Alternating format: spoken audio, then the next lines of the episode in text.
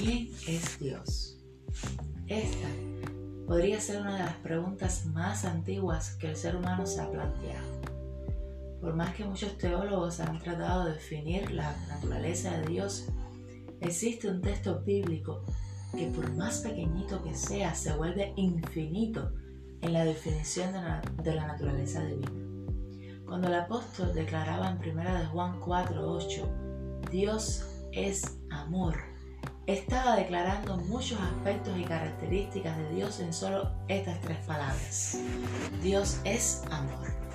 No son pocos los que al pensar en Dios se imaginan a un tirano sentado en un trono, listo para regañar o justiciar a la humanidad. Esta idea va en dirección contraria a lo que realmente es la naturaleza de Dios.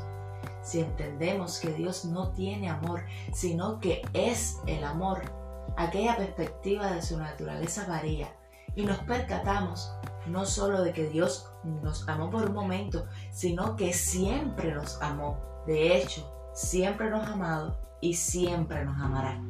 No podría dejarlo de hacerlo porque entonces dejaría de ser Dios.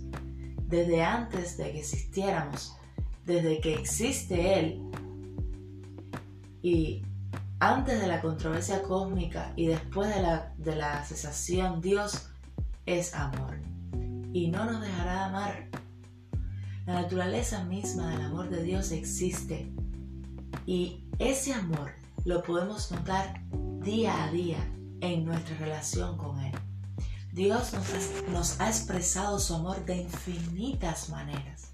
Una de las expresiones de amor más grandes que podemos encontrar es justamente la creación. La creación fue una expresión de amor de un Dios a un ser creado. El hecho de que todo fue hecho para nuestro beneficio, de que los seres humanos podamos llegar cuando ya todo estaba preparado. Dios había pensado en un sitio, había pensado en una dieta, había pensado en un lugar para vivir, había pensado en un propósito, había pensado en una restricción como un sello de amor también.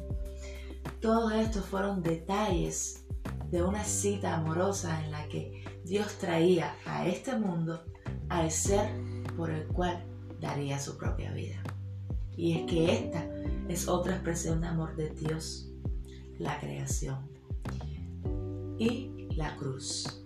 Sin lugar a dudas, sin lugar a dudas, el sacrificio de la cruz es la prueba más convincente y poderosa del amor de Dios por la humanidad. El te amo más fuerte de toda la historia. Dios es amor. Juan 15:13 nos dice, no tiene nadie tiene mayor amor que este, que el que da su vida por sus amigos. Querido, Dios te ama. Dios nos ama y al pensar en Él, piensa en amor.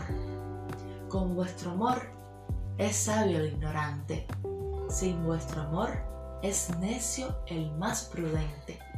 Con vuestro amor se absuelve al delincuente, sin vuestro amor varía el más constante.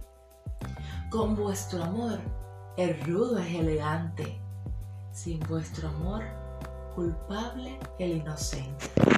Con vuestro amor festivo el deplicente.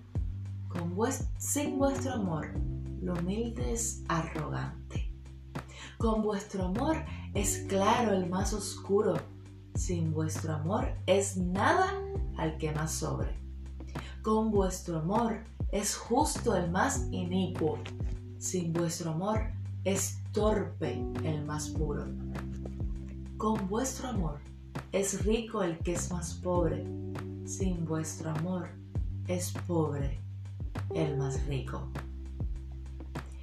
Que el amor de Dios te acompañe y que siempre puedas sentirte aferrado y envuelto por sus alas de amor. Oramos.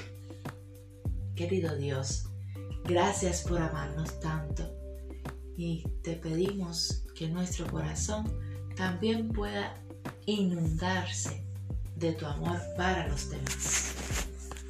Nombre de tu amado Hijo Jesús. Amén.